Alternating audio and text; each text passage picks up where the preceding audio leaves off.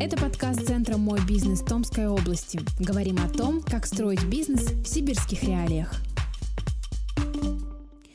Всем привет, меня зовут Дарья, и это подкаст про бизнес. Сегодня у нас в гостях Рома Миронов, маркетолог и предприниматель. В собственности 7 барбершопов, киберарена и различные IT-проекты.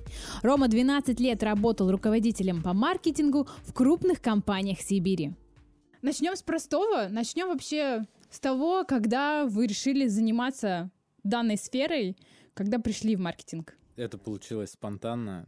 Томск, город студентов. Я приехал сюда учиться и поступил вообще на факультет прикладной математики и кибернетики. Отучившись год, понял, что не совсем та тема, которой бы хотелось заниматься, и я пытался поступить на факультет психологии, но там надо было бы потерять год, и как раз только зарождался факультет маркетинга в ТГУ, и я перешел на факультет маркетинга, и курса до третьего интереса особого не было, а на третьем курсе стали приходить крутые э, предприниматели, томские, да, и стало интересно слушать. Когда отошли от теории к практике, тогда я понял, да, это та тема, которой интересно заниматься, плюс это 2000 2005-2010 года. Не был развит YouTube, не было развитых таких социальных сетей, и любой там современный тинейджер, да, э, мечтал попасть на телек, как-то вот в этих, во всех вещах участвовать.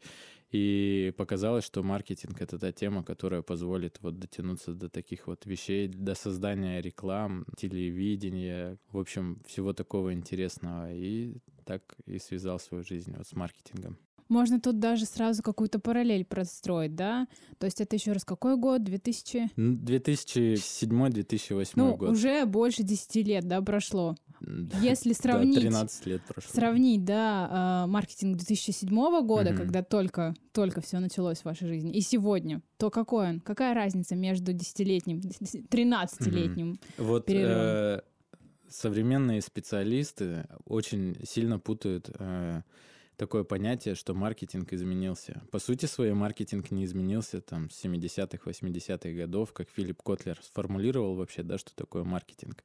Если утрированно сказать, то это там обмен товарами и услугами. Ты даешь товар, услуги, люди тебе дают деньги. Вот тебе надо этот канал настроить. Ничего не поменялось. Меняются только инструменты. И каждые 10 лет а маркетинг не меняется, а меняются инструменты, с помощью которых ты достигаешь результаты и цели маркетинга. За эти 10, да, там 15 лет, когда я начинал изучать маркетинг и какой он сегодня, поменялось то, что очень сильно э, развились онлайн различные вещи. Это социальные сети. Это то, что раньше называли пиаром. Эти схемы и системы системы выстраивались очень долго. Сегодня пиаром занимается любой мелкий предприниматель, даже если он один работает сам на себя, потому что любой Инстаграм, там, Контакт, Фейсбук — это, собственно, его работа с точки зрения там, пиар и имиджа. Поэтому, если отвечать коротко на ваш вопрос, поменялись инструменты, все ушло ну не все, 80% всех активностей уехало в онлайн. А если вот мы заговорили о пиаре, то пиар, да, это uh-huh. как бы отдельная, можно сказать, отрасль, но входящая в uh-huh. маркетинговую стратегию, условно.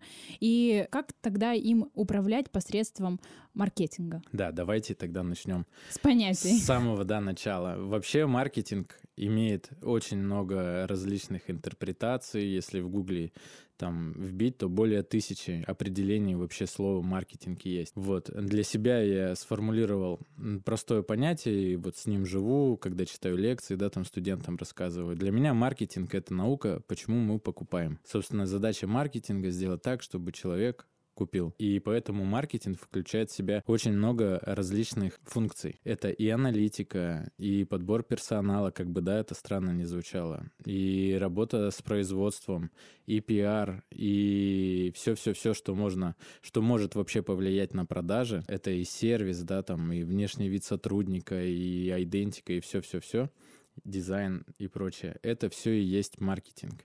И пиар — это лишь одна там сотая, тысячная часть маркетинга. Маркетинг, как я говорил, он не сильно, он вообще не меняется. Вот э, есть базовые, да, там 4P, это Product, Place, Promotion, Price, Это то четыре вещи, на которых, собственно, должен строиться маркетинг компании, да, в теории. Это ваш продукт, цена ваша, ваше место, да, продажи. Ну, сегодня место, оно не обязательно физическое, может быть и в интернете где-то, и продвижение. Вот это четыре основы маркетинга. И вся стратегия, она строится в этих четырех плоскостях. Ваша компания должна непрерывно работать над своим продуктом, чтобы он улучшался, был ближе к покупателям. Ваша компания должна работать над ценовой политикой, чтобы компания больше зарабатывала чистой прибыли, чтобы цена была конкурентная, поэтому ну, вы должны работать и с поставщиками, и с упаковкой, и там совсем-совсем, что может влиять на цену. Третье, вы должны работать с местом продаж, это доступность да, вашего товара. Это, если брать там мелкий бизнес, это физическое ваше да, присутствие, правильно подобранное, плюс ваше присутствие в жизни ну, ваших потенциальных покупателей, где вы можете встретиться. Это интернет-площадки, различные интернет-магазины, и пошло-поехало. И четвертое, только здесь мы приходим к продвижению. Да? Современные молодежь считает, что маркетинг — это настройка там, SMM, да, та, таргет настроил, все, ты маркетолог. На угу. самом деле это самая верхушка айсберга. Чтобы это все настраивать и грамотно работало, тебе надо проделать, ну, там, большую работу. И стратегия, она и заключается в том, что ты работаешь в этих четырех плоскостях. Конечно, там, ребята, профессионалы, маркетологи мне сейчас там скажут, что ты говоришь, что их гораздо больше, да, плоскостей, их, конечно, гораздо больше, там есть и 8P, и 16P, и 10C, и всего, что только хочешь, но суть, вот если простым языком объяснить, она не меняется. Ты должен работать там в разных плоскостях, развивать свой продукт, свою компанию. И это и будет называться стратегией, когда у тебя есть комплексная работа в различных сферах. Когда не кусочками где-то да, там. настроить таргетированную рекламу окей, это круто, да, там хороший таргетолог, ну, там, на вес золота сегодня. Особенно в провинциальных городах, если ты вживую увидишь хорошего таргетолога, ну, надо его срочно забирать mm-hmm. себе. Но хороший таргетолог — это не есть маркетинг, и это не есть маркетолог хороший. Маркетолог все-таки это более обширное понятие. Комплекс в любом случае. Да. Роман, можете рассказать на своей практике, давайте к кейсам угу. каким-то перейдем, какие самые необычные маркетинговые стратегии вы делали? Ну, здесь надо быть откровенным. Мы с вами находимся в Томске, да, это все-таки маленько далеко от тех городов, где совершаются там, великие революции.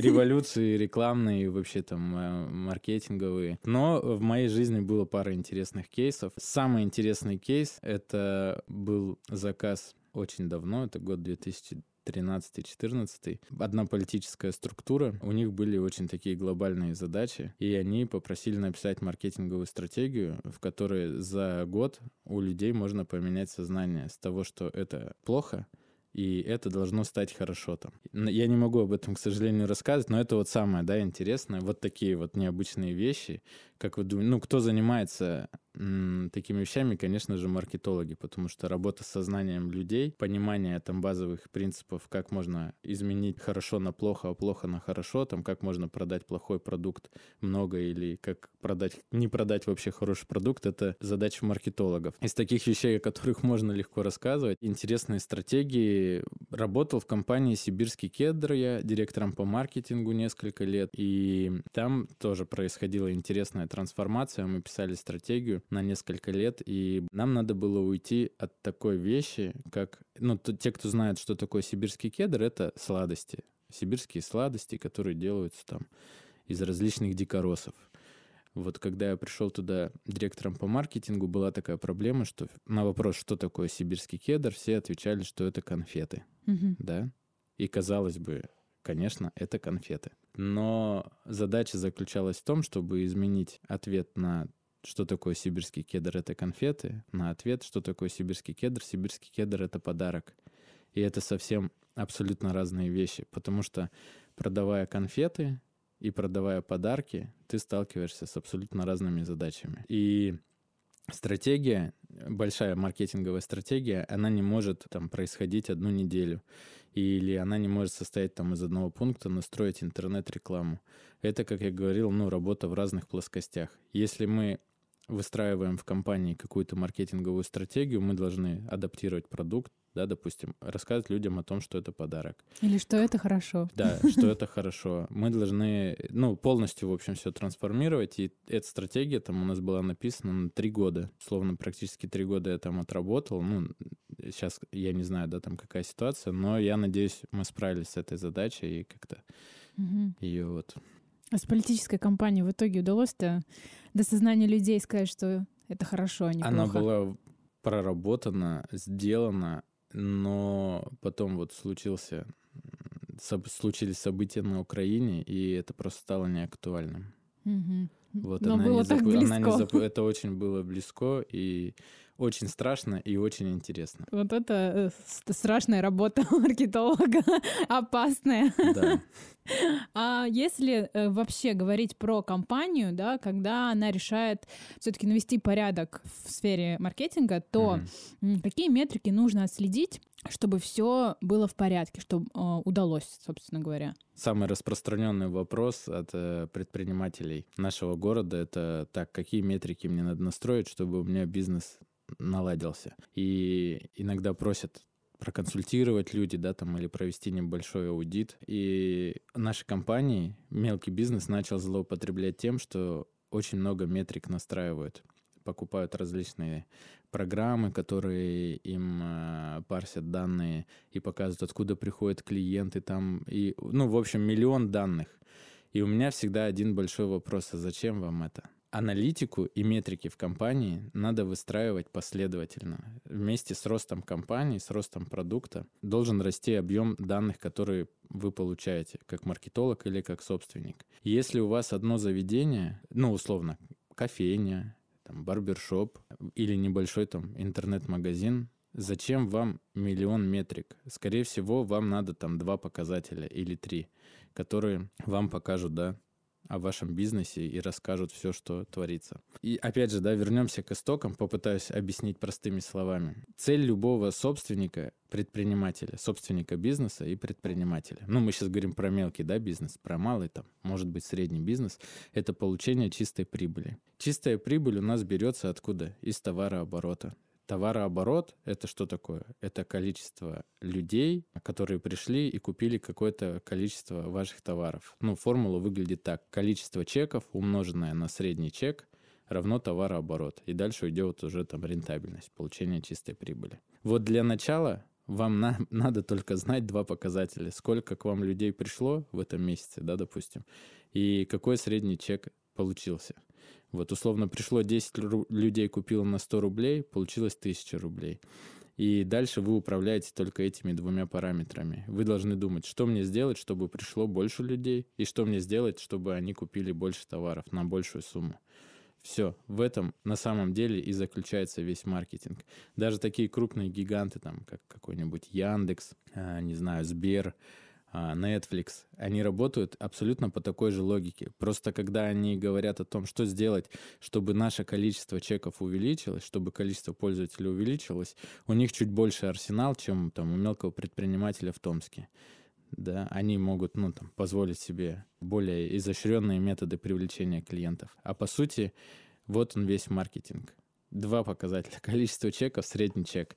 А дальше уже, конечно, если вы сможете, вернее, если вам не хватает ответов на ваши вопросы, да, там, а, а где взять там, допустим, вот мою целевую аудиторию, а дальше, а кто такая моя целевая аудитория?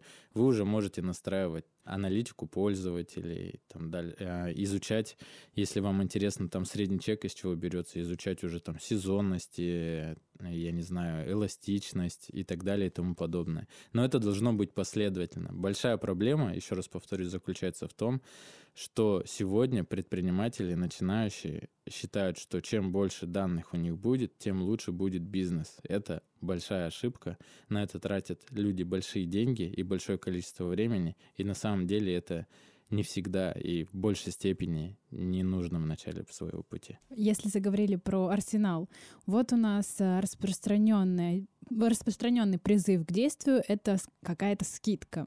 Угу. Нужно что-то купить, и насколько это действительно является выгодным, если у нас имеется скидка, и насколько это выгодно непосредственно э, компании, которая продает призывая только посредством скидки? Ну, нет ничего лучше, чем скидка, и нет ничего хуже, чем скидка. Все зависит от того, в чьих руках эта скидка находится. Скидка — это конкретный инструмент по увеличению э, показателя средний чек и количество чеков. Например, опять же, к вам ходит 10 человек в месяц, тратит 100 рублей. Вам надо в моменте, чтобы этот показатель увеличился. Ну, хотите вы, допустим, я не знаю, заработать на новую машину вот сегодня. И скидка, она всегда должна просчитываться. Есть такое понятие, да, там, как коэффициент эластичности. Сделав скидку 15%, вы должны четко понимать или ставить хотя бы цель, насколько должно увеличиться количество чеков, чтобы ваша скидка в 15% окупилась. И большие компании, у которых большой объем накопленных данных, они делают следующим образом. Они проводят несколько тестов с одним и тем же товаром, ну, на один и тот же товар в один и тот же период назначают разные скидки, там, допустим, 15%, 20%, 30%, ну и потом различные идут махинации, там, 2 по цене одного, 2 по цене одного, это что такое? Это скидка 50%, да, на товар. Или купи 2, там, третий в подарок. Это не купи 2, третий в подарок, это скидка 33,3% на товар, да, идет. Но за счет того, что ты отдаешь человеку 3 товара со скидкой 33%, у тебя увеличивается что? Средний чек. Средний чек в моменте позволяет тебе увеличить товарооборот. И вот компании, они отслеживают э, эффективность различные скидки на один и тот же товар, насколько увеличивается количество чеков, насколько увеличивается товарооборот, и тем самым они высчитывают коэффициент эластичности. И коэффициент эластичности в дальнейшем компании позволяет правильно прогнозировать скидки. И почему я говорю, там, скидка — это классный инструмент, потому что э, компании, которые и люди, которые понимают, да, зачем делаются скидки и как ими управлять, они могут в моменте улучшать свои финансовые показатели. Но есть другие люди, которые считают, что если компания там какая-то крупная делает скидку, то нам обязательно тоже надо делать скидку. И это самое страшное. А сколько мы будем ставить процентов? Ну, давай 10% поставим. А это хорошо, плохо. На 10% как люди реагируют. Если опять же уходить там к истокам маркетинга, то давно доказано, что скидка менее 15%, она имеет эффективность там, менее 2% по психологическому влиянию на людей.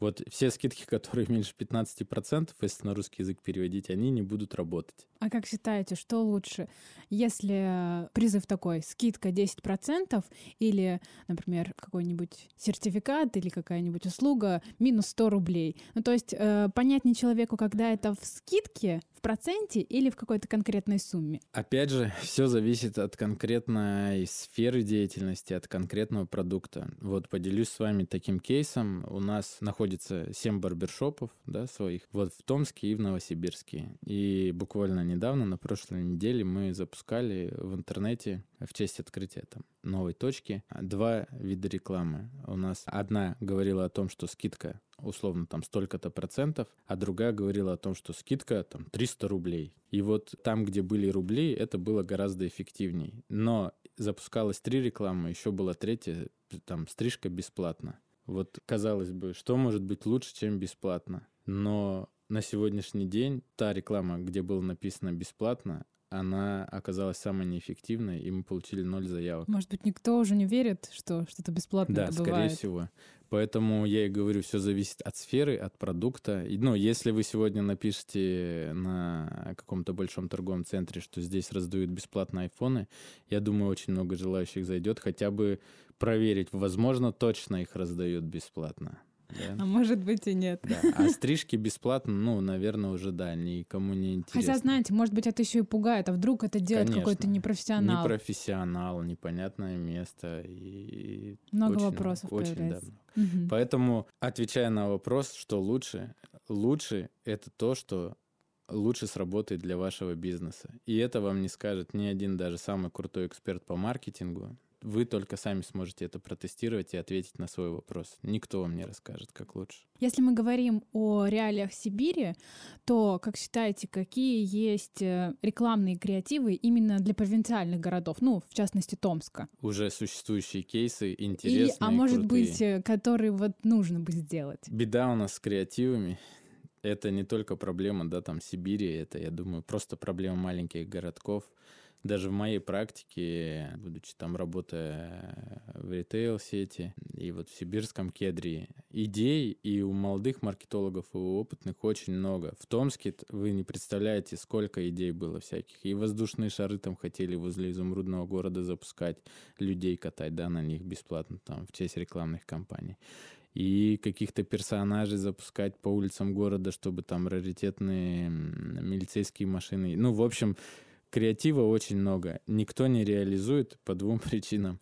А. Дорого. Б. Все боятся, что просто ментально и психологически аудитория провинциальных городов не доросла еще до такого рода креатива. И как бы это печально не было, ну, мне не приходит но ни одного такого креатива, который за последние 10 лет я видел бы в Томске, и это было бы круто, и я бы мог с вами поделиться. Поэтому пожалуйста, делайте креатив, радуйте народ, я буду только рад, все, кто вот слушает маркетологи. Бывают же разные формы такие. Ну, если их нет в Томске, это не значит, что их не существует, ну и в принципе в России, ну и в мире есть э, реклама, да, когда либо какая-то тема затронута так, на лезвие ножа, очень остро. Нужно так, чтобы никого не обидеть и сделать при этом интересно. И как считаете, э, влияет ли как-то на, например, репутацию компании российской какие-то вот такие острые моменты. Ну вот у нас была нашумевшая реклама Nike, но это не российская компания. А в российских компаниях есть что-то такое, и влияет ли это на репутацию? Вообще репутация для российской компании?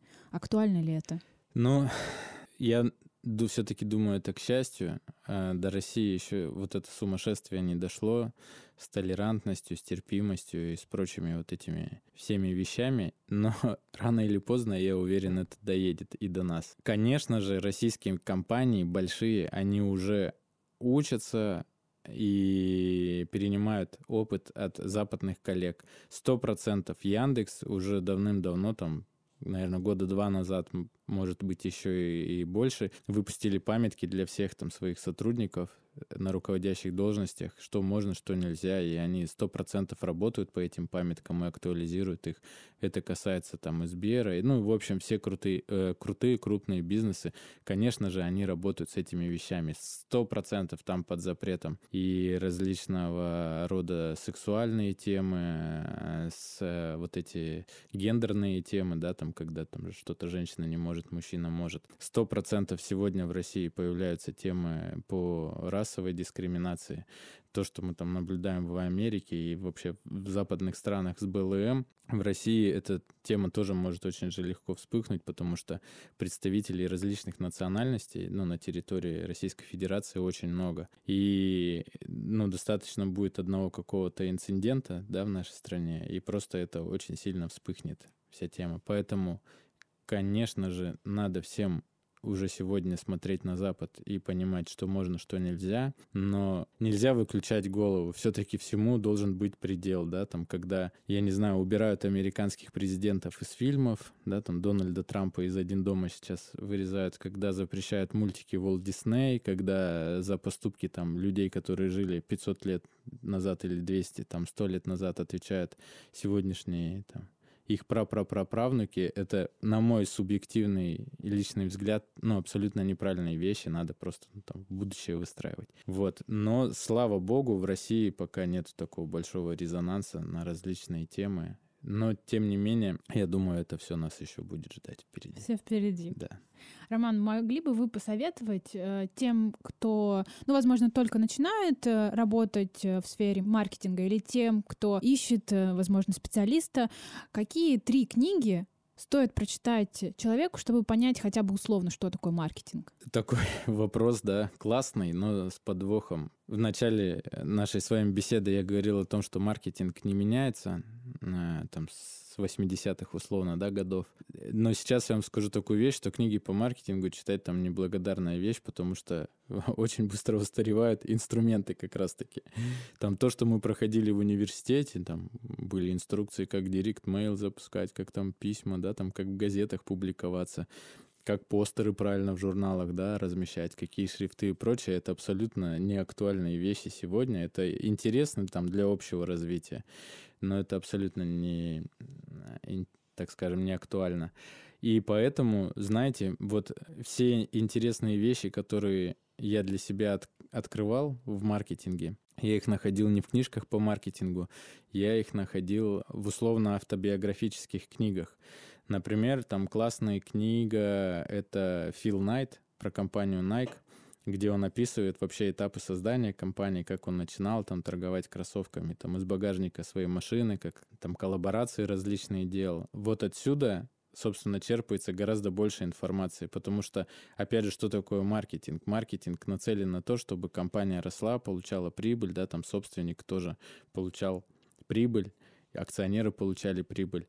И если маркетолог понимает конечную цель, зачем вообще он здесь находится, то тогда будет все работать. И вот такие книги, э, они помогают. А если вот конкретно интересно почитать литературу профессиональную, могу одну книгу посоветовать. Это «Взлом маркетинга», она называется.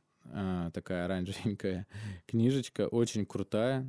Это про психологию маркетинга. Там очень много различных вещей написано про восприятие людей, про исследование мозга. То, что маркетинг э, сегодня в России и какой маркетинг на Западе, да, там в Америке, это две разные вещи. Сегодня э, в кабинетах российских директоров по маркетингу люди по-прежнему спорят, каким цветом сделать фон на баннере там беленьким или красненьким, в Америке, ну, давным-давно уже такие споры не идут, потому что там нейромаркетинг идет. Там изучаются восприятие цветов, реакции и другие вещи. А уходят от субъективизма к рационализму, когда компьютеры определяют, что надо будет, что людям больше угу. понравится, Нравится. так скажем, на что они среагируют. И вот эта книга, она как раз-таки позволит маленько с другого ракурса взглянуть на весь маркетинг. Вот «Взлом маркетинга» называется. Плюс автобиографические книги. Там Фил Найт, Говард Шульц, Ингвард Компрат, которые Икея. Их, в общем, очень много. Просто найдите то, что интересно, да, вам какая сфера. На чьих-то историях, да, чтобы учиться да, непосредственно. А какие пять шагов стоит учесть э, по систематизации маркетинговой стратегии? Первое — это ответить на вопрос, чего мы хотим, ну, что мы хотим конкретно. А, увеличить количество клиентов, увеличить, не знаю, объем продаж, там, пере... ну, в общем, просто надо ответить на вопрос, что мы хотим. Второе, что нам надо сделать для того, чтобы этого достичь. Изменить продукт, поменять локацию, там, не знаю, открыть дополнительный магазин, поменять весь персонал, обучить персонал, конкретно прописать. Далее необходимо проставить обязательно сроки, когда мы хотим с вами этого сделать. Они должны быть конкретные и ясные. А четвертое, это надо прописать более детально шаги. Ну, если мы хотим, я не знаю, увеличить оборот нашей сети, и для этого нам надо открыть магазин, то шаги будут какие конкретные. Там Вася должен найти место, Петя должен просчитать бюджет, там я должен пойти найти инвестиции да, для открытия этого магазина. И только пятое это будет, а какие а, показатели я должен отслеживать для того, чтобы этот план состоялся. Если коротко, то вот так. Роман, как э, экспертность в сфере маркетинга помогает вам в вашем бизнесе? Она и помогает, и мешает, потому что в своем бизнесе понятное дело, ты всегда сталкиваешься с наемными сотрудниками, и в своей компании там, маркетингом я занимаюсь в меньшей степени, потому что у меня другие задачи. И, конечно же, у меня иногда боль на сердце от того, что делают там наши ребята, когда есть возможность. Я их пытаюсь научить, да, уму-разуму, когда нет возможности, я плачу ночью в подушку от тех рекламных кампаний, которые мы запускаем. Но, конечно же, когда ты понимаешь всю эту тему изнутри и сам работал очень долгое время наемным сотрудником, тебе легче, ты просто меньше денег тратишь на всякую ерунду которую сегодня там продают на каждом углу в качестве помощи для бизнеса с точки зрения маркетинга. Самое главное, получается, в маркетинге, во-первых, понять, что ты хочешь, что тебе нужно, да, для того, чтобы твоя компания работала, росла, и, наверное, постоянно учиться и обновлять свои знания, чтобы знать, что актуально сегодня. Как бы банально это ни звучало, да. Здорово. Я думаю, что все сегодня, как минимум, посмотрят, что за книжки, я надеюсь, и начнут уже их читать. Спасибо, Роман. Спасибо вам. Всем удачи хорошего настроения. И маркетинга. Да. Подкаст создан Центром «Мой бизнес» Томской области. Прокачивайте свои знания о бизнесе с нами и становитесь профессионалами.